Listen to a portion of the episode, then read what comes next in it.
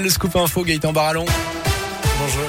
Et à la une, Jérôme, vous en parliez dans le trafic, ces difficultés en cours sur la 47, ça se passe dans le secteur de Terre-Noire et de Saint-Chamond, en direction de Lyon. Deux incidents actuellement. D'abord, un véhicule en feu autour de la station BP, celle de la Chabure. L'intervention est en train de se terminer d'après les pompiers. Même chose, trois kilomètres plus loin, toujours en direction de Lyon, avec un accident cette fois entre une voiture et un lourd. Le conducteur de la voiture a été légèrement blessé, transporté tout à l'heure au HPL. Les véhicules sont en train d'être évacués dans le secteur.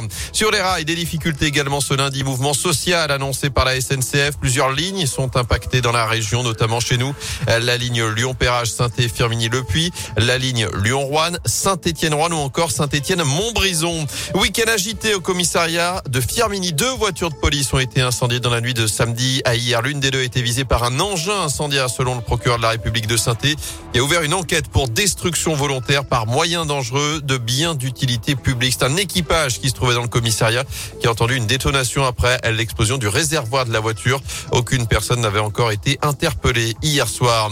À retenir également ce double coup de pouce à partir d'aujourd'hui que sont versés le chèque énergie et l'indemnité inflation. À chaque fois une aide de 100 euros net. Le chèque énergie d'abord envoyé par courrier à près de 6 millions de ménages modestes pour faire face aux hausses des prix du gaz, de l'électricité et du fioul.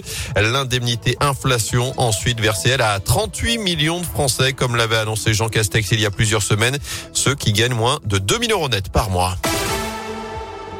Du nouveau à saint dans le quartier du Soleil après l'arrivée du tramway il y a un peu plus de deux ans. La mutation du secteur va se poursuivre d'ici 2026. Une réunion de quartier pour présenter ces différents projets réunit plus de 200 personnes fin novembre. La mairie a pu y exposer ses idées pour le renouveau du Soleil. On parle d'une enveloppe de 60 millions d'euros qui va être investie. Les précisions pour Radioscoop de Jean-Pierre Berger, adjoint au maire de Saint-Etienne en charge de l'urbanisme. On a dit quand on aura la ligne de tram, après les projets vont arriver tout seuls. On va avoir dans les mois qui arrivent démolitions et des réhabilitations, ce qui fait qu'au total, on va avoir à peu près 200 logements neufs avec des nouvelles populations, donc ça va réanimer et redynamiser tout ce quartier. Et puis, on a surtout deux gros projets. Un projet de patinoire qui va être juste euh, à l'entrée de ce quartier côté nord. De l'autre côté de la patinoire, c'est-à-dire à 500 mètres à peine, on va avoir la construction d'une nouvelle gendarmerie avec une quarantaine de logements affectés aux familles des gendarmes. Mais en même temps, on va réhabiliter le quartier ancien avec des aides de Saint-Étienne Métropole parce que ça servirait à rien de faire des logements neufs un peu partout et puis de ne pas toucher l'habitat ancien. Ouais, notez qu'une école doit également être construite dans le quartier du Soleil. Le projet reste encore à finaliser pour déterminer notamment le secteur concerné. En foot, ce n'est plus qu'une question d'heure. Pascal Duprat va bien devenir le nouvel entraîneur de la Saint-Etienne. D'après plusieurs médias, les négociations se poursuivent avec euh, les dirigeants stéphanois.